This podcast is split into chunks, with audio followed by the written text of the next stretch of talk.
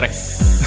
No vamos, no vamos a llegar al 384. 100. Vamos a llegar al 100 todavía. Ya mismo es como el como pic, va a ser un número infinito. El 99 puntos por ahí. Abajo. Y estamos haciendo así porque como estamos en una dimensión cono- desconocida todavía. Estamos en, la, en el multiverso Ricardo Rosellístico. Está bien loco. Porque básicamente en, en- en- en todos los millones de universos posibles ya hubiera renunciado. Pero nos tocó vivir en el que el cabrón no fucking renuncia.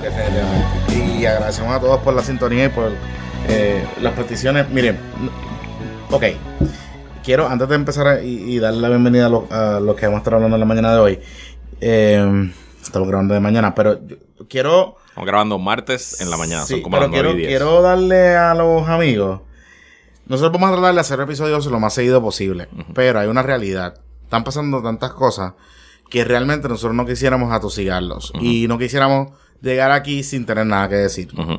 Ustedes saben que nosotros somos bien prudentes con el tiempo de ustedes y con el tiempo de nosotros, pero con el tiempo de ustedes particularmente porque eh, precisamente el concepto del espacio eh, surge y lo hago porque yo sé que hay gente que está con nosotros desde el principio, pero hay gente que, que ha llegado en el transcurso del tiempo y a lo mejor Yo creo no que la hablado- mayoría ha llegado Sí. en el último mes. y a, y a lo mejor no, no saben, ¿verdad? Cómo surge este espacio. Y, y surge precisamente porque nosotros nos dimos cuenta que mucha gente, particularmente millennials, particularmente jóvenes adultos, eh, gente que tenga familia, lo que sea, no tenía mucho tiempo para estar pendiente de las noticias. Eso, nosotros dijimos, pues vamos a hacer un podcast semanal donde podemos resumir algunos temas puntuales particulares eh, desde una perspectiva pública, política, legal y digamos pueblerina Y de panas de hablando. panas hablando, eh, para poderlo resumir. ¿Qué pasa? Obviamente, Básicamente es como un fuego cruzado eh, con malas palabras. como Y siempre. una vez a la semana. Y una O sea, vez a la semana será el plan original. él es el plan original. ¿Qué pasa? Eso después nosotros añadimos un, un episodio intermedio eh, para tener temas de Estados Unidos, luego añadimos episodios extra eh, adicionales que siempre salían ocasionalmente para temas puntuales o eh, situaciones, entrevistas, lo que sea. Esta circunstancia nos ha llevado a nosotros a tener que hacer episodios seguidos. Lo que pasa es que también hay muchas situaciones que realmente no cambian nada Exacto. hasta que renuncie el gobernador, por Exacto. ejemplo. Así que nosotros estamos en este episodio hoy. eh, uno, porque pasaron unas cosas históricas ayer que queremos puntualizarla y contextualizarla desde el punto de vista de proyección pública y, de, y del impacto que esto puede tener eh, para nosotros como, como sociedad civil y, y como la sociedad puertorriqueña. eh, porque hay que marcar un punto antes y después de lo que pasó ayer. Y, eh, pero vamos a tener un episodio que vamos a grabar más tarde eh, con el, el ex gobernador Aníbal Acevedo Vilá, no desde el punto de vista político, sino desde el punto de vista constitucional. Correcto. Él es profesor de, de- es experto en separación de poderes. Que literalmente escribió el libro de separación Exacto. de poderes. Así que- lo publicó este Así que vamos a, a- vamos a poke that brain. Sí, exacto. Eh, y, y- y- y hago la advertencia porque ya he visto por ahí gente que nos ha comentado. No es una cuestión política partidista. Vamos a hablar desde el punto de vista procesal, constitucional. Como hicimos en el último episodio que atendimos muchas dudas y contestamos muchísimas preguntas. Eh, Pero ni tú ni yo ni Saga. Ni Saga, Tenemos somos- el conocimiento Así que vamos a constitucional aprovechar. que, que, pues, nos puede traer Aníbal Acevedo Y lo otro es que voy a aprovechar para que eh, eh, los que están escuchando este podcast, nosotros vamos a colocar eh, un tweet y en Facebook también. Para Ya que está en usted Facebook envíe- puesto, así que para que usted envíe preguntas, eh, como hicimos la otra vez, relacionadas al proceso de residenciamiento o remoción del gobernador. Así que con esa advertencia, comenzamos el programa de hoy. Está Luis Herrero. Saludos, Este saludos. Que les habla Jonathan Lebron y también se está uniendo eh, Pedro Valle Javier del programa Una cerveza para papá, un- el del podcast Una cerveza para papá. Y, y lo, y lo- lo integramos porque Pedro es mi socio de negocio en Y- la agencia. y estuvo en la mal- y y estuvo la salimos de mal- aquí. Él He estado en casi todas las manifestaciones del viernes. está woke. Sí. Sí. Está woke. Nosotros grabamos el, el podcast aquí en mi agencia y nosotros estamos bastante cerca de Irán Bistro, así que literalmente salimos caminando desde aquí. Eh, Pedro salió a las 8, yo salí como a las... Está woke. Sí, como a las 8 y 45. Eh, Y si usted sigue la cuenta de Puestos para el Problema, si no lo hace, debe hacerlo ya. Eh, Puestos para el Problema en Instagram, así mismo Puestos para el Problema. Eh, vio que ayer Luis Guerrero hizo un takeover como de nuestra cuenta. 45 stories. Y ahí stories ahí chéveres de diferentes ángulos, etcétera, etcétera, etcétera.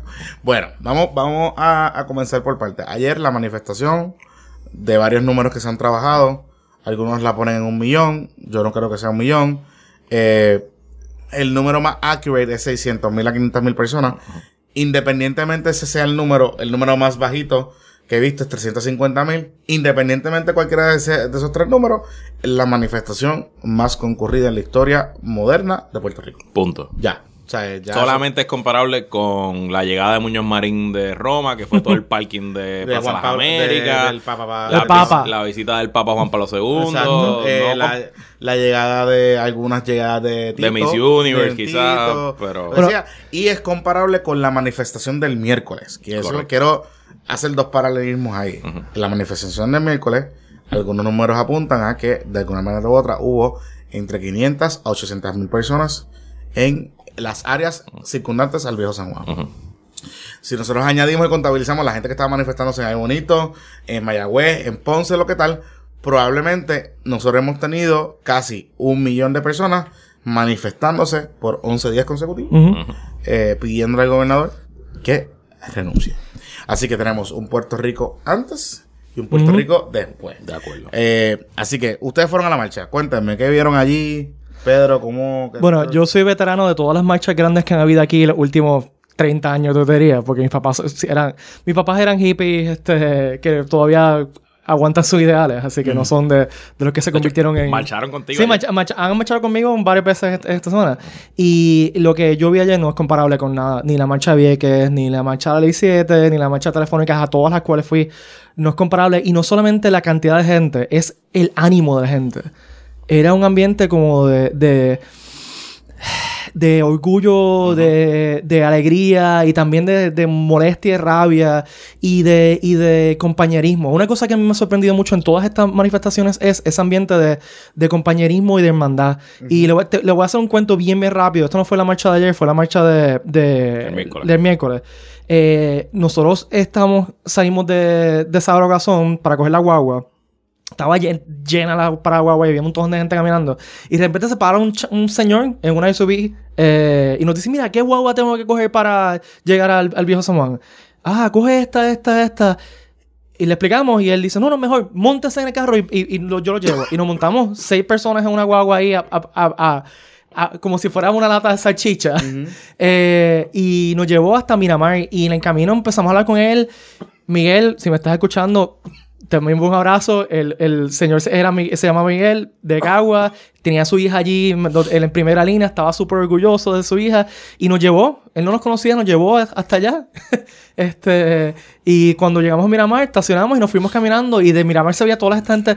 Y toda gente, todo el mundo como que se sonría unos con otros, nos saludábamos. Ese espíritu de, de hermandad de pueblo yo nunca lo había visto en ninguna manifestación aquí en Puerto Rico. Y se ha repetido en, en todos estos días. Yo lo, lo- lo comparto completamente. Realmente era, era un sitio que tú podías hablar con quien sea, Ajá. hacerle chistes con cualquiera. Obviamente había una competencia de rótulos. Sí. Tenía rótulos más graciosos, más creativos y se dejaban tomar fotos. Todo el mundo posaba para, para la foto. Pero a mí lo más que me, me llama la atención de todo, de todo esto es que aquí no hay comité de disciplina. Aquí no hay Sí. nadie dirigiendo tráfico. Sí, la- aquí, no hay letrinas. Aquí ni lo más cercano que hubo de organización, ustedes me corregirán, eh, fue el área de la tarima. Exacto. Eh, obviamente porque alguien tenía que pagar la tarima. Correcto. Y tienen que pagar, eh, eh, eh, poner una tarima. Ajá. Eh, y eso fue lo más coordinado que hubo. Y lo de los artistas. y Y no sé entonces yo llegué como a las... Yo, yo caminé desde la oficina, llegué a las 9 y 10, a la entrada del Irán Bithorn no estaba la tarima. Y ya ya había un par de miles de personas, pero obviamente se veía hasta medio desor- desorganizado. Yo dije, mano, vamos a treparnos el expreso, porque yo supongo que está todo el mundo trepándose en el expreso. Caminé con, con el grupo que estaba, y de momento subo a ese expreso, y yo digo, anda para el carajo. Porque yo subí directo por la salida frente a Plaza, me monté en el expreso en dirección hacia, hacia el centro médico, hacia Cagua, y ya cuando yo subo, yo no veo el principio de la gente que está marchando, y yo no veo el fin tampoco. Y estoy a hora y media de que saliera Bad Bunny y Ricky Martin en, su, en, el- en la plataforma esta que ellos, que ellos usaron. O sea que entonces yo caminé full todo ese tiempo, todo ese trayecto, hasta la salida de la central. En la salida de la central me cogí un brequecito ahí en, los- en los árboles, sentado eh, en las afueras del, del, Muñoz, del Muñoz Marín, hasta y volví de nuevo y caminé de regreso. Y ahí de regreso fue que la marcha que había salido conmigo, y digo marcha entre comillas, porque realmente era la gente caminando y haciendo lo que daba la gana, ya se encontró con la marcha que venía con los artistas. Y de verdad que fue un momento para pelo. No solo ver a Ricky Martin y ver a Bad Bunny, y ver a Nita y ver a, y ver a Chucha. Por lo menos a mí ve la fucking Tito Trinidad. A mí me puso a brincar y a gritar allí porque es que Tito está cabrón, tú sabes. Entonces verlo tirando puños al aire y dándose en el pecho, eso solamente recordó en mí los momentos de mi adolescencia, los grandes triunfos. Yo decía, puñeta, si Tito está con nosotros, ¿quién contra nosotros? Tú sabes, es imposible realmente. Eh, y me parece, ¿verdad? Que, que es, lo, es lo más sorprendente que medio millón de personas puedan ir, marchar tranquilamente, par- parar la ciudad por, por, por prácticamente todo el día. Y by the way, si no hubiera caído el aguacero que caía, Seguía. eso hubiera sido un festival Sí. hasta las 10 de la noche. Sí, sí, allí. sí, sí, sí. O sea, eso hubiera seguido. Y la gente estaba bailando La como gente que estaba pasando cabrón. Este, Oye, y pa- para que tengan, eh, para que tengan, perdóname, Pedro, preocupes. antes de, de entrar contigo, de volver contigo, para que tengan una idea, porque la gente me dice, ay, ¿por qué el expreso? Bueno, lo que pasa es que Puerto Rico no tiene un lugar, por, por dimensiones geográficas, Sí, digamos, eh, espacio, no tenemos un lugar como el Zócalo de México, correcto. que caben... O la Plaza Italia en Santiago. o los- que, que es el centro, digamos, el centro del gobierno, pero también es el centro cultural, Bueno, histórico, político. era la capital de los aztecas. El, Sigue el siendo corazón del el país. corazón del país. sigue siendo la capital hace Ajá. 900 Y, hay, años. y tiene una trascendencia de que tú dices, vamos a llenar el zócalo ahí de un millón de personas y eso es un mensaje contundente, tú sabes. No, sé, Puerto Rico no tiene eso. Nuestro zócalo es el Expreso de las Américas. En verdad, nuestro zócalo es Plaza de las Américas. Sí, sí, sí. Pero Plaza de las Américas no te acomoda. Mira que encabronados están los boricuas que cerraron Plaza de las Está Américas. sí, pero nuestro zócalo, o sea, pero en sentido tú no puedes meterle un millón de personas en Plaza de las No, Américas. bueno, pero Plaza Bueno. es lo mejor posible. No, no, no, pero tú puedes, la segunda mejor alternativa. puedes- Plaza. Exacto, tú puedes meter el Expreso de las Américas, que es una, primero que es la es el conector o la vena o la arteria principal que te conecta San Juan con el resto del país, punto, porque convergen, eh, para que usted tenga una idea, si usted ve en el mapa, convergen la- los dos principales expresos, que es el eh, 22 por el norte y el, el- la 52 por el sur, convergen todos en el Expreso de las Américas. Ese Correcto. tramo Exacto. Sí, conecta es la, los dos- la arteria principal del país. Exacto, conecta los dos sistemas, los dos, los- las dos carreteras grandes. Así que es parte del sistema, ¿no? De, de, de autopista. Así que cuando tú lo ves desde el punto de vista histórico, cultural, político, de impacto, el Expreso de las Américas se convierte en nuestro zócalo. Claro. Eh, en, esta, en esta plaza, en esta esplanada gigante, que no hay espacio ni límite, para tú meterle gente con cojón allí. Y enviar un mensaje contundente, así sea por un tema particular o así sea para decirle al gobernador que renuncie. Las manifestaciones que nosotros habíamos tenido anteriormente en este espacio habían sido puntuales por temas. Eh, Vieques, obviamente. Vieques, eh, Telefonía, creo que hubo una manifestación Sí. también de la Telefónica en El el paro general de la Yupi en el 2010 cerró el expreso un día. un día, eh, pero obviamente con mucha menos gente. También hubo eh, manifestaciones, me parece que cuando en el 2006 con la crisis del IBU hubo algo en el, en el Y expreso. cuando también. los partidos políticos hacían cierres de campaña apoteósicos, cerraban el expreso porque lo hacían allí mismo en el Irán Bison. Sí, y Sigra lo sí. cerró, Sí. Rosselló lo cerró, Eh, David Bernier trató, pero no pudo. eh, o sea Y, y- y hubo y hubo momentos también, por ejemplo, eh, cuando la ley 7, Ujú. eh, me parece, cuando originalmente se aprobó la ley 7, los sindicatos también movilizaron a su gente para el expreso. O sea que el expreso se convierte en este teatro grande, ¿no? Esta plaza grande, de tú poder llevar un mensaje, porque obviamente te permite articular eh, que tienes números, te permite articular poner un helicóptero para que tire una foto. Este, Y otra cosa que uno no lo piensa, pero el acceso es bien fácil porque Exacto. todo alrededor del expreso, ya pensé, obviamente el Irán Bithorn tenía parking como loco, que ni- no se llenó el parking, que había más gente todavía en, en ese estacionamiento, pero todas las urbanizaciones, lo que es Puerto Nuevo, lo que es Roosevelt, toda esa zona, esas calles uno se puede parquear, o sea que realmente es bastante, el acceso es múltiple y uno puede dejar el carro en muchos sitios y caminar y pues Y también hay mucha gente que vive walking Correcto, distance. Desde, correcto. ahí, o sea, desde San Patricio hay gente caminando. O sea, es un sitio. Y yo creo que también, por lo que tú mencionas, Jonathan, se ha convertido en la meta de toda protesta o todo movimiento cerrar el expreso. O sea, eso se ha convertido como el goal. Eh, vamos a demostrar que, que tenemos la fuerza suficiente para cerrar el expreso. Sí, no, y definitivamente, y fueron las primeras cosas que se dijo cuando las manifestaciones, o sea, yo empecé a ver anuncios en Facebook, y no recuerdo quién, pero empecé a ver gente compartiendo anuncios y convocatorias para el lunes, como al quinto día de las manifestaciones, o sea que ya había un sentimiento de identificar, ¿no? Yo creo que esto empezó el lunes mismo, que fueron Exacto. los primeros enfrentamientos, que es la famosa foto del zafacón con fuego con la- en el viejo San Juan. Yo creo que desde ese día hay convocatorias para lo que pasó. Y esto es lo maravilloso de esto es que, primero, el tiempo. Esto se convocó en ¿cuántos días? Sí, par de Y, días. Una segun- semana, y segundo, nuevamente, esto fue totalmente orgánico. Aquí no hubo un sindicato que No habían llamara. escolares, No o sea, esto fue simplemente en Facebook se regó, en, bueno, en todos social media, vamos a estar el lunes allí y todo el mundo vino. O sea, es- esto es increíble. Así que, y, y eh, ¿verdad? Este, obviamente las imágenes son impresionantes de, de lo que pasó allí. Tanto- Digo, Noticel sacó un video aéreo anoche Sí, que me lo te- enviaron que estaba fuera de Sí, control. sí, sea, está, las imágenes son, o sea, como que usted tenga una idea, el video se ve gente hasta el puente del Américo Miranda. Exacto. Que cuando, para que usted tenga una idea, Américo Miranda queda cuatro salidas después, Después de Plaza. de- después Plaza. Hasta ese puente y obviamente hasta el- la salida Hasta el puente Best Buy, básicamente. Ajá, de la intersección con la eh, Federico Costa.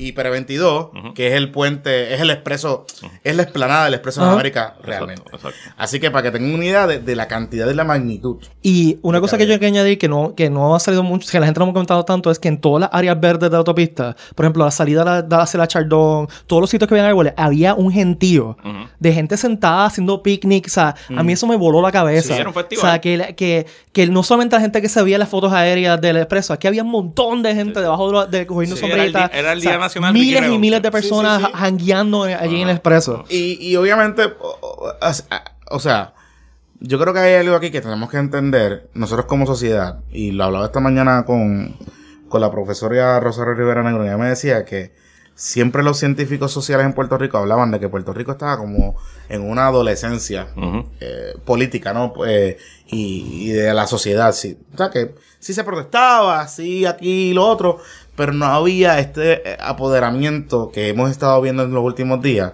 de cosas que son prácticamente orgánicas, que son silvestres que corren por las redes sociales, eh, y que la gente se está apoderando y de que no tiene miedo de reclamarle al gobierno.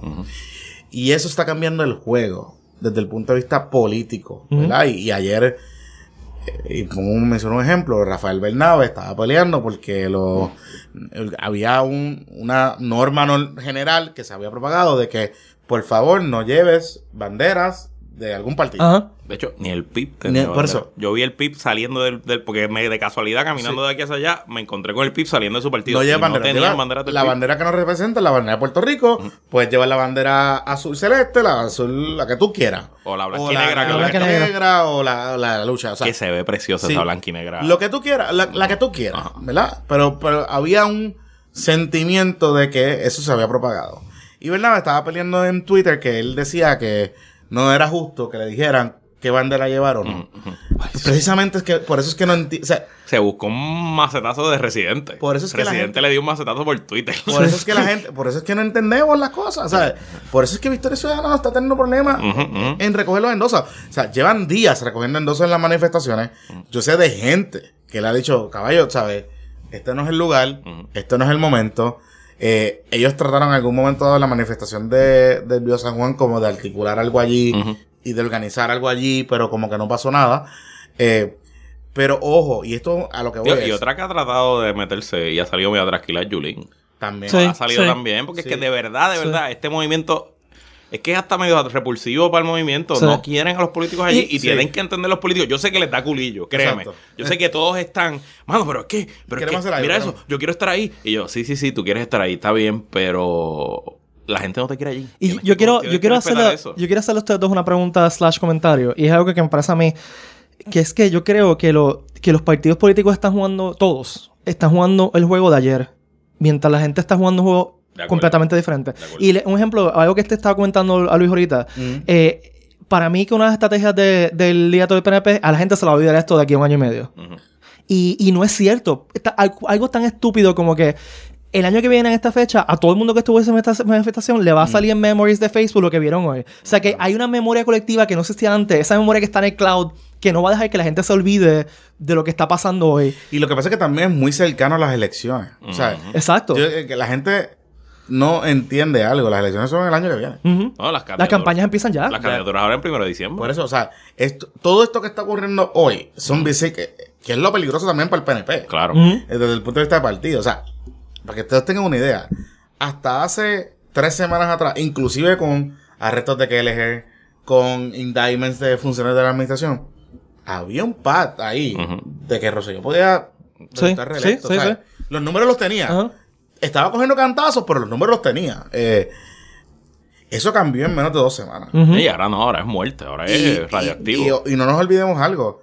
Lugaro cuando se lanza, Lugaro se lanza en febrero 2000. 2016. Exacto, 2015. No, 2015. Un año y medio antes. Un, un año y medio antes, febrero 2015. En un año y medio, ella logró capturar el, el imaginario que en algún momento dado, algunas encuestas la ponían que podía llegar hasta 300 y pico mil votos. Ajá. Después se desinfló y Que le podía quedar segunda, decía. que podía llegar segunda. O sea, algunos instrumentos serios que yo vi decía que el lugar podía caer segunda. O sea, que eh, en política, digamos, política partidista, un día es un mundo. Claro. Eh, y estas manifestaciones claramente están enviando un mensaje. Yo no sé para dónde va a picar la bola. Yo no sé qué esto va a significar. A mí me da la impresión que muchas de las personas que estaban allí no necesariamente militan. Había muchas que sí, pero que militan en, en los partidos De acuerdo, de tradicionales. acuerdo. Sí, Digo, totalmente y de acuerdo. Son, algo, son- son- son personas que no estaban en el sistema y Ajá. están en cojones. La cantidad de gente que había allí te dice que es imposible que todas fueran de un solo partido. Exacto. Y segundo, te dice que es imposible que no hubieran una buena por ciento de estadistas. O sea, para tú meter la cantidad de gente que tú metes en un Puerto Rico que tiene menos población que hace 20 años, cuando la marcha de Vieques, que fue en el 1999, literalmente hace 20 Hay años. 700 mil personas menos. Hay 700 mil personas menos. Eh, un lunes en la mañana, para tú meter esa cantidad de gente, tienes que tener un número grande de estadistas y de miembros del PNP. Y yo vi varios. Amigos míos, Sí. amigos y amigas mías, que yo los saludos y le decía, eh, Sí, tu eh. primera protesta, ¿verdad? Ah, tu primera protesta. hay, un, hay un video que puso que pusieron los amigos del podcast Radio Independencia. Un saludito. Oye, les quedó cabrón. Les vaya, quedó vaya. cabrón. Ellos montan este video, esta, El- este sketch es de, un sketch de Keelan. De, de Keelan and- de Ca- Ah, ese es el de Obama. el de Obama. Sí, Obama sale Sí, eh, sí, saludando a la gente. Y es el sketch que ellos se tripean de que Obama saluda bien cabrón a los Sí. negros, A los pero bien mamabicho a los blancos. Ajá, ajá. Y entonces, este, eh, ellos le van poniendo nombres. Porque es el pueblo de Puerto Rico El- re- llegando a las paradas. Ajá, entonces Sí. como que Obama saludando a los, a los blanquitos. Yo creo que le dimos retweet a la cuenta Ah, de Twitter. que sí. sea, que sea, qué sé yo. Y al final, endosos de Victoria Ciudadana. Y se va acá. Y cuando llega Ray Charlie que le da un abrazo. Ah, sí. Y a los estudiantes, now we're here. Sí, Tú sí, sabes, sí, sí. como que. Total. Y, y yo creo que esto representa un problema para todos los partidos. Porque están moviendo, estamos movilizando gente que estaba totalmente desconectada del proceso político. Tanto gente joven como gente mayor. O sea, ¿cuántas gente ustedes conocen que simplemente no votaba? Montones. Y ahora están Montones, montones. energizadas Sí, y están pompeadas por creo que votar. en esta elección ya todo el mundo va a saber que usted elige siete legisladores, que usted Sí. coge a sus legisladores municipales, que hay muchas más opciones que no se va a votar simplemente por partido o que no se va a llegar a votar sin saber, que es lo que uno veía muchas veces. La gente iba a votar por el gobernador y llegaba y se encontraba con tres papeletas y no sabía lo demás y votaba para el carajo. Y creo que eso, y eso es positivo para la democracia. Negativo para, Para los, los partidos. partidos. Y de nuevo, y yo, y lo dije hoy en radio y lo he dicho en mis apariciones en medio, los populares que se crean que esto es bueno para el Partido Popular, yo les tengo una historia diferente. Esto obviamente es terrible para el PNP porque son el gobierno. Pero eso no quiere decir que esa gente automáticamente ya está aquí. O sea, ojo, cuidado y, y mucho, mucho cuidado con eso. Porque la confianza es eh, la peor enemiga en esta situación. Sí. Al contrario, aquí hay que ganarse ese voto, hay que ganarse esa confianza. Y a lo mejor es hasta imposible. We don't know porque el país cambió. A lo mejor, ah, y a lo mejor sale algo de ahí. Yo Claro, know, a lo mejor o sea, sale otra cosa. Yo, Sí. yo no, o sea, yo tengo, yo creo, y me da la impresión, escuchando, tanto escuchándolos a ustedes que fueron allí y de lo que vieron, mi esposa también participó escuchándola de, lo que ella vio allí eh, y de lo que ella percibió de la gente, de lo que pudo hablar. Eh, yo hablé con los muchachos que estuvieron cubriendo para Noticel y me, todos me cuentan lo mismo. Hay algo que muy probablemente todos, incluyendo los medios, estamos dejando pasar por alto. Y es esta mierda de que dicen de que los jóvenes están apolíticos. Ujú. Y de que los jóvenes no están jóvenes, y cuando digo jóvenes, estamos, estoy hablando 16 años a Bueno. 35. Sí, pero más, más generación Z, menos más, millennial. más menos millennial. menos más generación Z. Eh, y están bien equivocados. Y yo le digo a los analistas de radio y comentaristas de televisión, particularmente, eh, viejos y de generación X. Dejen de decir que los jóvenes están apolíticos. Están apolíticos a los partidos. Están políticos partidistas. A- están apáticos a los partidos políticos y a las estructuras viejas, Tradicionales. y, y, y, y sus rayos tradicionales porque están apáticos a las estructuras tradicionales. No están apáticos A una estructura. No están apáticos a organizarse, digamos. Porque han habido organización. Claro. Esto, eh, ha habido organización allá afuera. Lo que están apáticos es a, y es un reto que yo creo que tienen los analistas ahora, es que acuérdate que los análisis, la mayoría de los análisis en radio y en los medios tradicionales son un rojo y un azul. Ajá. Y un más o menos. Un, algo, un intermedio. O un neutral o un independiente. Así que la, la- el imaginario que ese analista tiene es el imaginario de los políticos, de los partidos tradicionales. Pues obviamente la lectura que él le va a dar a ese, a ese asunto es, o él o ella, es que eh, los jóvenes están apáticos. Los jóvenes no están apáticos, o sea, Los jóvenes no estaban inspirados. No estaban o no estaban inspirados. movilizados, quizás. Y no estaban o no tenían movilizados. causa. O veían que la única salida era irse para el carajo para Estados Unidos. e incluyendo, incluyendo algo. Incluyo a los políticos más jóvenes. a los jóvenes Ujú. políticos. O sea, sin duda. a un. Alexandra Lugar, a un Manuel Natal. Ahí no hay gente que está levitando hacia ellos, No, no tampoco. lo hay, no lo hay. Así que, eh, ¿qué, ¿qué significa esto? Yo no sé. No, o sea, pero- yo de verdad que... Y no hay manera de hacer ese análisis. Sí, no, esto no, está es- demasiado en ebullición, demasiado. Sí. Porque quién sabe, a lo mejor Ricky renuncia mañana y el movimiento se acabó y la gente regresa a su día normal. Who the fuck knows? Realmente está muy, muy, muy puro. Muy, muy de esto. Y yo creo para ir más o menos ya cerrando, porque Sí. esto es un podcast cortito, esto es un episodio cortito. El de Aníbal va a ser más largo. Recuerden enviarnos sus preguntas constitucionales sobre todo este tema de residenciamiento, separación de poderes, a el podcast PPP por Twitter o también en Facebook o en Instagram, el podcast PPP. Envíen sus preguntas, eso lo vamos a grabar pronto este ese episodio va a salir también pronto esta semana. Eh, hoy las portadas de los periódicos principales de los Estados Unidos tienen la protesta eh, en, en Front and Center, el New York ayer- Times, ayer el Wall Street Journal. Ayer hubo cobertura... Por eso el New York Times, Wall Street Journal, Washington Post, los tres periódicos principales de los Estados Unidos, no es que la noticia está en portada, es que es la, La foto De de, de- de- de la manifestación, es la portada above the fold, como se dice, que acuérdense que estos periódicos son grandes y se doblan y está justo al frente, o sea que esto lo están viendo millones. millones de personas eh, eh, vieron que, esa, que esa lo foto han por la mañana. que también lo han visto. O sea, ayer lo...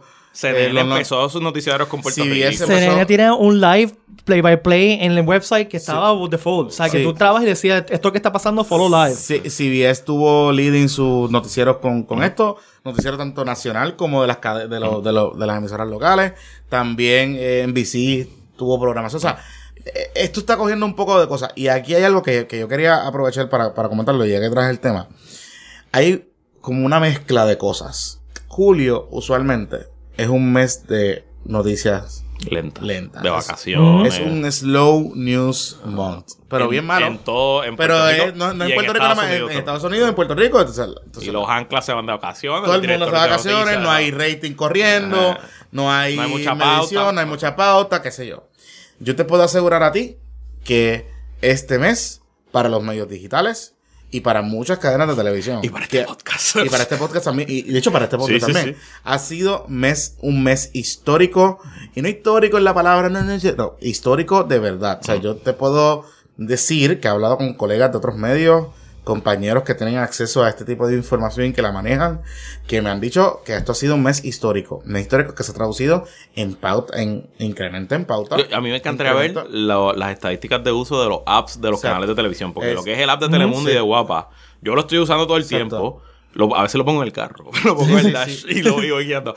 Pero mis amigos en Estados Unidos están pegados, o sea, Y- Y pegadísimos. la, y la, y la, y la- de verdad que ha sido, eh, obviamente eso abona, eso le juega en contra al gobernador. Claro. Porque eh, como siguen surgiendo tantas noticias de la protesta, y obviamente, y a, y a lo que voy es que el gobierno ha dejado un vacío, muy probablemente porque no saben qué Es carajo que no hay hacer. nada que hacer, no hay No, nada que no hacer. saben qué carajo hacer, están dejando un vacío que lo están ocupando estas personas. Está- o sea, lo están ocupando las manifestaciones. Entonces, como no hay un liderato claro de las manifestaciones, pues los medios están cubriendo todo. Todo. Lo que pasa, todo lo que pasa. Lo bueno y lo malo, todo lo que pasa, todo lo que pasa. Y están como, muestran como asombro, no solo por la cantidad de gente, sino por el tipo de protesta. Y todos los medios hablan del Rey Charlie. Y todos Exacto. los medios internacionales hablan de los caballos. Y Exacto. hablan de, de, de, de las batucadas. Y por ejemplo, el, el Daily, eh, que no hablamos de eso el viernes, el, el- nuestro, Le podcast, dedicó- nuestro podcast favorito, el Daily del New York Times, el un episodio, del episodio. viernes fue de Puerto Rico. Y uno de los comentarios que hace la periodista cuando está poniendo sonidos de las marchas, dice, esto es el Caribe, la percusión es excelente. Ahí dice, tuncu, tuncu, Sí. O sea, y es verdad. o Y- sea, y, realmente. han habido marchas, o sea, hubo un yogatón Y el ma- domingo. mañana hay perreo solidario frente a la fortaleza. mañana- Y hay hoy hay pero- bicicletada también. Hay bicicletada, hay un 5K que creo que convocaron para estos Sí. Hay un días. 5K el sábado en Piñones. En. Piñones. eh, eh, hay- Y los cacerolazos por la los noche. cacerolazos están, que están, cada vez son más. Anoche en mi edificio subió la matrícula y esta noche somos más. Exacto, que- exacto. Eh, oye, y cómo no olvidar que hablemos de la toma del Yolanda Guerrero. El Yolanda Guerrero, wow. Que eso es la toma de en Guaynabo. Estamos hablando O sea, el domingo en la noche, el gobernador se reunió con sus legisladores y con los alcaldes. Con algunos. Con algunos legisladores, algunos alcaldes, en un sitio en Guaynabo, que es el Salón Yolanda, es el Centro área Cultural Yolanda Guerrero. que es pleno pueblo de Es el Guaynabo. corazón de El Guaynabo. pleno pueblo de Guaynabo es al lado de donde está el tribunal municipal, por Sí, esa sí, zona sí, por allí. Eh, y entonces pues se regó por radio y aparecieron allí 300 y pico personas, 400 personas. Más. Y, acá, y le bloquearon el paso. Tuvieron dos horas secuestrados. Guapa. Radio estaba en vivo y lo que entonces eh, Blanco, Jorge Blanco entrevistando a los legisladores y lo que había eran lágrimas. Lágrimas, sí, sí, "Ay, sí. que no, Que no te dejan salir". ¿Y qué- cuál fue el, derechos". el alcalde que se empezó a quejar? Llevo dos horas aquí y no me dejan salir. El de Naranjito. El de Naranjito. Dios mío. Este, sí, estaban ahí lloriqueando y qué sé yo. Y el, y el gobernador, obviamente en su mamabichería de marista, Ajá. salió y los dejó ahí arrollados. Los Porque el gobernador no se quedó. El gobernador se fue y los dejó allí. Y los dejó Y no arrollados. le dejó la escolta ni nada. Ajá, los dejó arrollados. Este, y estuvieron dos horas. eh, y tú veías las caras de las personas. No eran los mismos. O sea, estamos hablando de que est- este, centro queda alrededor, está rodeado de urbanizaciones, Sí, clase media, media, Media alta. alta, o sea. Eh, y ahí llegó todo el mundo, o sea, eh, con olla cara, veías las Sí, ollas sí, eran. sí, sí, eh, llegó todo el mundo allí. Este, así que la toma de Yolanda Guerrero es importante porque eh, te, te da a ti la- el, el indicativo y a los amigos que nos están escuchando de la de lo multidimensional que está esto. Esto está como 90-10, Sí. 95 a 5 realmente a favor de que el tipo renuncie. Sí. O sea, no. Y lo que te da indicio es de que, eh, y a lo que voy, es que la Cámara de Representantes está sintiendo Sí, yo hablé con el alcalde de Bonito. el alcalde de Bonito es un alcalde que dentro de los estándares de un buen alcalde es un excelente alcalde para su municipio. Y un alcalde que recuperó un pueblo popular Exacto. que el PNP nunca había ganado y se ha mantenido en el poder, aunque los populares siguen ganando la gobernación. Exacto. O sea, que es un alcalde reconocido Y- y, que se lo, y que su país, su pueblo se lo. Se lo Y un alcalde que me dice, yo, can- y recordemos algo, él canceló una actividad que el gobernador y la primera dama iban a ir back to school, no sé Sí, qué. La cosa esa de Una la cosa esa, whatever, ajá, eso. Y entonces él, él me dice, yo la cancelo. Porque a mí los comerciantes que me estaban ofreciendo la actividad me dijeron, yo no te voy a darle un solo, a ningún tipo de auspicio si este pega. cabrón. Ni un pote pega. Si este cabrón viene aquí. Eh, y no tan solo eso, que él salía a la calle y sus constituyentes le decían, Ujú. eh, ¿qué usted va a hacer con el gobernador? Porque si tú no con nada con el gobernador, yo le voy a votar en contra de sus elecciones. Y estamos hablando de alcaldes buenos. Y él me dice, eso se replica en un montón de municipios PNP por ahí para abajo. Claro, claro. Este, eh, y obviamente los alcaldes son la primera línea de defensa, más allá de la maquinaria política, y eso, pero son la primera línea de defensa del partido. Y son los que tienen el contacto directo con la gente. Y son los que la gente conoce. La gente Exacto. conoce a su gobernador y a su alcalde. La gente usualmente no conoce a su legislador, pero a su gobernador y a su alcalde lo conoce. Pero al contrario del gobernador, la gente va donde el alcalde. físicamente. exacto, físicamente, cara a cara le, le habla. Exactamente. Y recordemos algo, en el Trump Watch, nosotros hablamos una vez, eh, hace... Oye, a lo mejor hay que hacer un trombo esta semana que el, el miércoles Mueller testifica. Sí, pero no, no, no, no. Vamos a ver si nos el tiempo, eh, eh, en el Watch, nosotros hablamos una vez, ustedes se recordarán que cuando hubo esta situación con lo de Medicare, eh, con lo de Obama, que, que iban a quitarlo, no sé qué, cuando los congresistas, usualmente hay una tradición de que los congresistas van a su distrito en los recesos y hacen unos, unos Town town, halls. para escuchar a la gente, no sé qué carajo.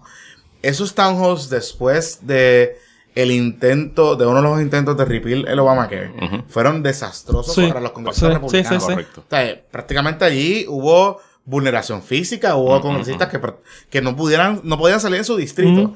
Y era la primera vez, congresistas lo decían, era la primera vez que yo sentí un calentón así, congresista histórico, que, que sentía un calentón así. Eso mismo le pasó a los alcaldes, aquí, con esta situación.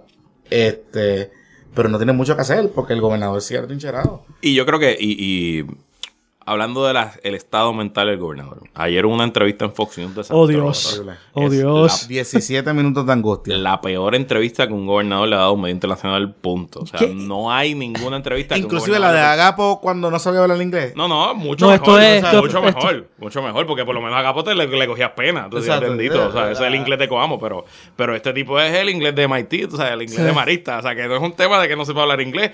Eh, le salió hasta el acento boricua, brother. Sí. O sea, así Sí, tú- hay un meme corriendo de la, de la foto, o sea, la, la imagen de él antes y después, al principio de, de la entrevista y el final de, y es un Y- poema. Y para que, y para que entendamos algo, la entrevista fue con Shep Smith. Ajá. Shep Smith es quizás el único periodista en el lineup de estrellas de, de Fox News.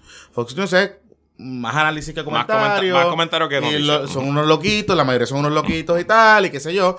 Obviamente republicano, pero, pero Shep se ha caracterizado, particularmente en esa administración, por ser la voz de la razón. Y él es periodista. Y él es periodista. No, se notó porque vino súper O sea, preparado. y, él es perio- y él es periodista y él es, y él es, se ha caracterizado por ser la voz de la razón dentro de la locura de Fox News. El circo de Fox eh, eh, del circo y todas estas cosas. Él se ha caracterizado en ser el balance, ¿no? Este fair and balance que dice Ajá. Fox, pues él, él- él se ha convertido en el balance. Y de hecho, sus números se han disparado, eh, eh, atrayendo audiencia fuera del, del, Del hardcore cohort de Fox. de- de Fox. Eh, y obviamente, yo presumo que había dentro de quien esté asesorando al gobernador ahora mismo, había un pensamiento, un raciocinio de que, bueno, esta entrevista se la doy a este tipo, pues va a ser chilling. Y lo van a ver en la Casa Blanca. Exacto, y me van a hacer par de preguntitas y... Porque le- eh, y, me doy cuenta porque él hace una expresión de drain the swamp. Ajá. Ajá. El Sí, gobernador mismo hace drain the swamp. y Sí, sí. Pero ¿a quién carajo sí. le está hablando este cabrón? Le está hablando O sea, Trump. como- ajá, como que ¿a quién carajo le está hablando este cabrón? O sea, como que... Ujú. ¿What? Eh, Pero estoy seguro que Trump no ve a Shep Smith porque Shepard le da, le da, Le da duro. Así que estoy seguro que di eso. Exacto. Pero mira, yo no creo que y, haya Shep- y estrategia. él estaba, y él estaba en un briefing en la Casa Blanca. Por eso, yo no creo que haya estrategia y, y, y le soy honesto. Yo creo que el gobernador está completamente fuera de sí. O sea, él está enajenado por Pero, Luis-. Él no, hay, no tiene a nadie alrededor. Pero es que que le dé tiene que, ¿quién, quién le, esto lo hablamos de esto ayer. ¿Quién le consiguió esa entrevista? a- eso no fue Rick- Ricky que llamó a Fox News. No, O sea, bueno, fue- no, pero, pero debe, eso debe fue- haber eh, habido un pedido de entrevista de Fox News y alguien le dijo al gobernador. Porque esto es, dijo, es una animalada. O sea, yo no, no- Full. a sea, mí no me cabe en la cabeza. Pero mira, mira, mira, mira desde, desde de, de cómo empezamos tan mal.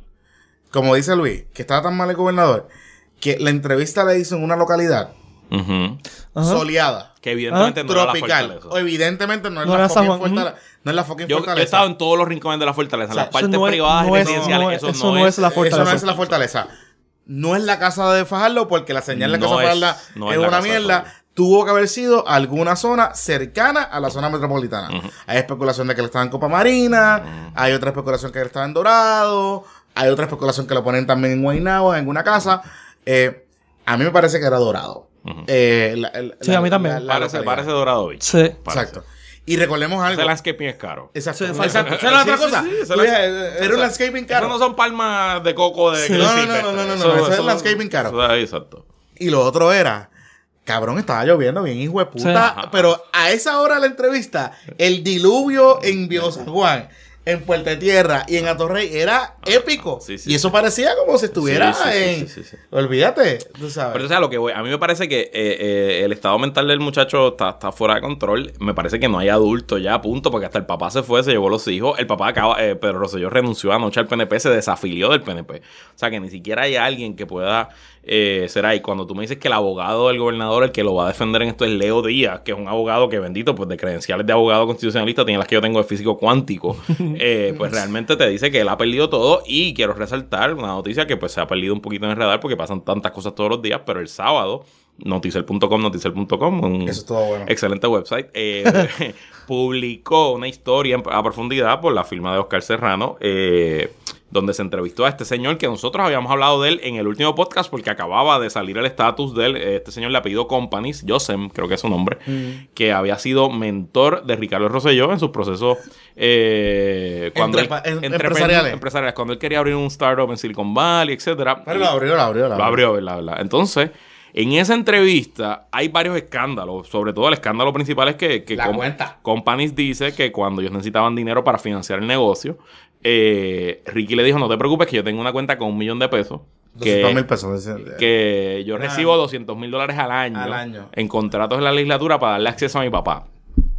A la gente acceso a mi papá. Yo no sé si eso es cierto o no. Eso pudo haber sido un boast. Eso pudo haber sido un fanfarroneo del gobernador. Eso es lo que suena. Que hace lo que suena. Sí. Pero, pero, pero. ¿Qué te dice del estado mental de alguien que para fanfarronear de algo tiene que decir, no, no, es que yo soy un gántel y un corrupto? Tranquilo, no te preocupes, yo soy ese- un corrupto y tengo los chavos para pagar ese esto. es, que ese es, que O sea, eso que- es lo que va. O sea, y era lo que comentaba Oscar Serrano el otro día en una entrevista. Él decía, probablemente era un bluff. Muy probablemente era un bluff. A Y el dinero no apareció. A lo mejor, a, a lo mejor la cuenta no existía o no existió. Who knows? Pero que tú construyas una historia y digas que la manera de tú financiar una, una, una empresa nueva sea con una cuenta que tú tienes 200 mil o whatever chavos ha chocado allí, pues está bien cabrón. O sea, es como bien loco. Y lo otro es, aquí hay dos argumentos. O él no quería decir que el dinero se lo daba a papi y mami. Ajá. Eso, es otra- Que eso es más probable. Eso es más probable. O realmente aquí hay un- una cosa bien seria ahí. Exacto. Eh, De carácter full. De carácter tipo Bueno, pero es que loca. eso, eh, Está podrido hasta el core. eh, eso es lo que revela el chat. O sea, el- la, la persona del chat es esa persona. sí, sí, sí. sí. O Es, verdad, es verdad, es cierto. Entonces el gobernador... Entonces, ahí es lo que voy, que el estado de ánimo de esta persona no es para ser gobernador ni en buenos momentos. Entonces, imagínense en esta crisis. Yo de verdad creo que el tipo está off, completamente ido. Y me parece, primero, dos cosas. Los legisladores se tienen que mover más rápido. Sí. Punto y se acabó. Es verdad, esto de residenciamiento es nuevo, no se sabe, pero tampoco. eh, creo que cada día que pasa, ellos están contribuyendo a la olla de presión. Y se les va a meter la gente en el Capitolio. Y segundo, a los jefes de agencia. Lo dije ayer en televisión y lo repito hoy. Muchos de estos jefes de agencia yo los conozco. Estudiaron conmigo en la UPI o en Derecho. Son gente buena, gente capaz, gente con futuro. Ustedes no pueden ir a marchar, es verdad. Ustedes no pueden usar el hashtag Ricky renuncia. Ustedes no se pueden poner una camisa negra, es cierto. Pero ustedes pueden renunciar. Ustedes pueden publicar una carta de renuncia que le diga al gobernador, gobernador. Como hizo Jerry Portela. Punto y se acaba. Eh, que Jerry Portela, que ha sido el objetivo de la burla y la mofa de este podcast, que hemos hecho, olvídate, casi lo que, o sea, básicamente el niño símbolo del privilegio blanquito marístico, de, aunque no estoy en marista, pero, eh, digo, no sé si estoy en marista. No sé. recuerdo. Si estudio, no Porque eso ya es más un estado de mente que uno. pero que Jerry Portela tenga más dignidad para renunciar, que el 99% del gabinete te dice mucho de quién es, de la calidad de estas, de estas personas, y se van a desprestigiar. Esto es la peste bubónica. Le van a poner la letra, la doble R en ese resumen y se van a joder. Ricky es radioactivo. A- Sí. Ricky Radioactivo, Ricky RR. Radioactivo. A- a- actúen ahora, es el momento, se van a crecer ante el sea, país yo- y la gente no lo va a olvidar. O sea, yo, sé- yo sé que están actualizando sus resúmenes. Claro. Y, su- y sus cuentas de LinkedIn para. Ay, te tengo un chisme de, de, de secretario. ¿De Eh, yo fui este weekend a la convención del Centro Unido de Detallistas. Yo voy de invitado de la compañía de mi esposa, así que yo me porté muy bien. Porque yo no pagué por eso estar allí, yo no tampoco iba a meter en líos a mi esposa, yo no sé si qué es lo que hace ese bufete, si va a tener contrato en algún futuro, qué sé yo, yo no me metí en nada de eso. Pero fui a los bailes y a los parises, y tú sabes quién estaba allí pariciando hasta abajo. La voy, el secretario del DEC, eh, este hombre El títere. Eh, en la agricultura, eh, que se olvidó, Carlos Contreras, que se llama. No, Carlos Contreras el editó. El editor, bueno, en la agricultura, que se me olvida el nombre, y el del Instituto de Cultura, que no es Arosemena, el otro. El otro, el, el, el- que él tiene un nombre bien raro. en Bueno, whatever. Ellos tres estaban allí bailando, bebiendo hasta abajo, obviamente gozándose de la última, el último cachete, pero que fue seis horas después de que el CUT le pidió la renuncia al gobernador. O sea, el, el Centro de Estadista hizo una conferencia de prensa en su convención pidiendo la renuncia al gobernador y por la noche estaban los jefes de agencia bailando. Yo no me les acerqué ni les dije nada porque, de nuevo, no era el lugar. Si yo hubiera pagado la convención con mi chavo, yo fuera miembro del CUT y yo le decía tres cosas. Pero entonces es como que manda un mensaje bien cabrón que ustedes estén a las una de la mañana bailando con el gran combo, aprovechando un cachete, en la misma organización que acaba de pedir la renuncia al gobernador. Pues si ustedes están en esa actitud, renuncien ustedes también y se Y hagan el y se- ejemplo. Y la gente se los está encontrando. Y les se lo está diciendo corrupto. les está diciendo corrupto. Y les está diciendo un montón de cosas. Digo, yo sí logré algo en el CUT. Cuando el, el gran combo cerró con pa' afuera, para la calle, pues yo me acerqué bastante a la tarima. Y cada vez que el, cori- el, el cantante iba a decir pa' afuera, yo gritaba Ricky, pa' afuera. Y el corista me agarró, me escuchó. Y entonces él empezó Ricky, pa' afuera. Y entonces empezó todo, todo, todo el, el centro de estadista a gritar pa' afuera, para la calle. Así que por lo menos el sábado hice mi. Influenciaste. sí fue de El influencia. sábado hice mi dosis de trabajo revolucionario. Mira, pero eh, importante, ¿qué es lo que próximo que puede pasar aquí? Hay manifestaciones convocadas hasta el domingo. Eh, hay guayoteo mañana. Eh, Perreo solidario. perreo solidario. Frente a la fortaleza. Eh, eso está interesante. Creo que Pilla y Sinzuela va a ser como el headliner. Ok, pero eso está interesante. Sí, eso eso está buenísimo. Daddy Yankee fue ayer. Daddy Yankee fue ayer. Ahí a la fortaleza, a los portadores de la fortaleza, what the fuck. Exacto, exacto. sabes. Eh, así que este está bien, bien interesante eso, pero hay diversas manifestaciones eh, seguidas convocando. Y yo creo que por lo menos hasta que no empiecen las clases, esto no va a bajar. Sí. O Y las aquí clases quedan- empiezan en tres semanas. Exacto, le quedan tres semanas de calentón. Esto no va a bajar. Y, y mientras el gobernador y sus eh, terratenientes que le quedan sigan diciendo que no importa los números que se va a quedar ahí, la gente va a seguir viendo. Y mientras sigan actuando como que everything is fine, everything is normal, eso Oye, cabrona sacaron a más la Beatriz. gente. Eso Eh, estuvo cabrón. By the way, en una facha que se nota que no está viviendo en su casa. Correcto. O sea, es claro, o sea, es claro que Beatriz no ha podido cabrón. entrar. No, no, y no lo digo, no lo digo de forma despectiva por la ropa. Está viviendo en una maleta. O sea, está sí, viviendo sí. en una maleta, o sea, es claro. O sea, cuando tú, cuando tú estás fuera de tu casa, tú lo que tienes es cuatro calzoncillos, eh, cuatro, dos camisas y tres cambios de ropa. y tres cambios de ropa. Eso es lo que tú tienes, eso es lo que hay. Este, y a mí me da la impresión Que eso fue lo que pasó. O sea, ellos no la sacaron, la sacaron en una facha, la metieron en una actividad para allá del En carajo. Arecibo. En Arecibo. Con ocho personas que se nota que estaban precualificadas Exacto. una actividad que no estaba ni en agenda. Eh, la Fortaleza lleva sin publicar la agenda oficial del gobernador hace casi dos semanas. Ajá.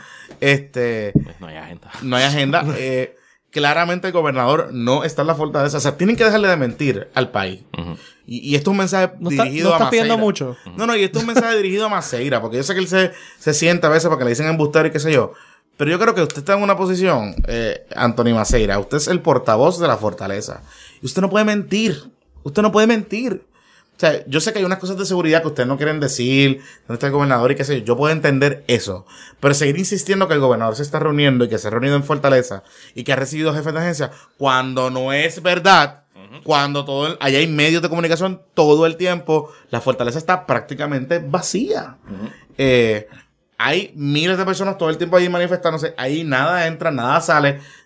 Pues dejen de decirle al país que el gobernador se está reuniendo allí porque no hay normalidad. No lo hay. No la hay. O sea, eh, eh, Y si lo van a hacer, que lo hagan bien. si no. Porque y- es que también. O sea, porque yo puedo entenderlo. No hay nada que hacer, gente. No hay estrategia, no hay manejo de crisis que exista. Punto. Él puede traer a fucking Olivia Pope. This is over. Punto sí, y se sí. acabó. Aquí no hay nada que hacer que no sea que renunciar O sea, recoger yo puedo cantos. entender eso, pero entonces, mire, utilice Jajome, utilice la casa del convento, disimule. Vaya, llévase a jefes de agencia allá, hace una reunión en el convento, tira la foto, aquí reunido con, con, y ya, ¿sabes? No pasa nada. Se le van a meter en todos lados. Está bien, pero, pero, pero volvemos, o sea, son las, son las casas del gobierno, no, no son las casas particulares o no es un hotel como se está Ajá. rumorando o lo que sea. Así que vamos a darlo hasta ahí, amigos. Eh, Envíen sus preguntas. Vamos a entrevistar a Aníbal Azavila sus preguntas sobre la crisis constitucional, la sucesión del gobierno, el residenciamiento. Nos escriben a Twitter, el podcast PPP, en Facebook, Puestos para el Problema, en Instagram, Puestos para el Problema. Nos envían sus preguntas por inbox, comentan en los estatus, etcétera. Vamos a hacer una lista y tratar de contestar la mayor preguntas posible de ustedes. Eh, por favor, no nos pregunten de la pensión del gobernador, no existe. Ah, volvemos. No nos pregunten de las escoltas, nada de eso existe, nada de eso pasa, eso es bullshit que la gente está hablando. Hablemos de cosas complicadas, serias y preguntas reales, ¿verdad? Que ustedes tengan, por favor. Eh, y recuerden también, si les gusta este podcast, si les gusta el trabajo que estamos haciendo, ah, un saludito a los amiguitos de Siempre es Lunes que nos declararon Ah, sí. Héroes nacionales, papá. Sí. Oficialmente. sí, sí, sí, Somos héroes nacionales. Si lo dijo Maceta y lo dijo Jesus, ya, ya para mí. y con Kefra, estamos, con, estamos en un nivel Ya, de Kefra. para mí, ya para mí eso es eh, ley de ley de Jesus, palabra de Jesus, así que eh, gracias a siempre el lunes, gracias a todos los amigos, hicieron un episodio cabrón el del sábado. Eh, este, Que lo sacaron antes y todo. Lo sacaron antes y todo, así que este saludos a ellos y va a haber una colaboración en algún momento. Y va a pasar antes, de hecho, lo que pasa es que todo esto alteró nuestra... Una de las cosas que queríamos hacer antes de irnos de break era tener a Maceta aquí en el podcast, pero pues no nos hemos ido de break, así que no hemos tenido a Maceta tampoco. Eh, pero por ahí vamos. Este, para los que siempre nos preguntan quién es quién, yo soy Luis Herrero. Tuvimos de invitado hoy a Pedro Valle Javier del podcast Una cerveza para papá. que, hemos, que hemos estado apagados estas semanas porque es que no. Lo que estamos viviendo, como que. no- no hay Está fuerte. Está fuerte, ¿verdad? Como que está duro, ¿verdad? Sí. Hacer un podcast así. Oye, y, y les quería decir a los amigos que nos han eh, donado, Ah, eh, Gracias. gracias. Eh, ATH Móvil. puesto ATH para el programa. eh, puestos para el problema. eh, PA Business. PA Business, puestos para el problema. Eh, y de hecho, les voy a invitar aquí. si usted, a los que donaron también van a hacerlo. Nosotros vamos a vender mercancía. Y como parte de un Cudi, vamos a darle descuento a las personas que nos donen. Muy Así bien. que si usted dona eh, más de 5 pesos, más de 5 pesos, no estamos pidiendo más nada. Si usted dona más de 5 pesitos, lo que usted quiera, más de 5 pesos, más de 20, usted, nosotros tenemos su información, le vamos a escribir luego cuando vayamos a vender la Le mercancía damos un voucher. con un código de descuento para que usted pueda comprar si usted interesa. eh, comprar alguna alguna mercancía de nosotros, las camisitas. Y recuerden el hashtag yo soy problemático, yo soy problemática, identifíquense como los problemáticos. Ayer vino un par de gente en la marcha Ah, decirme sí. yo soy problemático, así que eso está regado, eso está regado, de verdad que sí. Eh, para nosotros es la palabra es overwhelming. Sí, la sí, cantidad sí, de apoyo y lo que ustedes están diciendo de nosotros lo hacemos con mucho cariño, con mucho amor y eh, seguimos para adelante. Que la fuerza los acompañe. Bye. Bueno,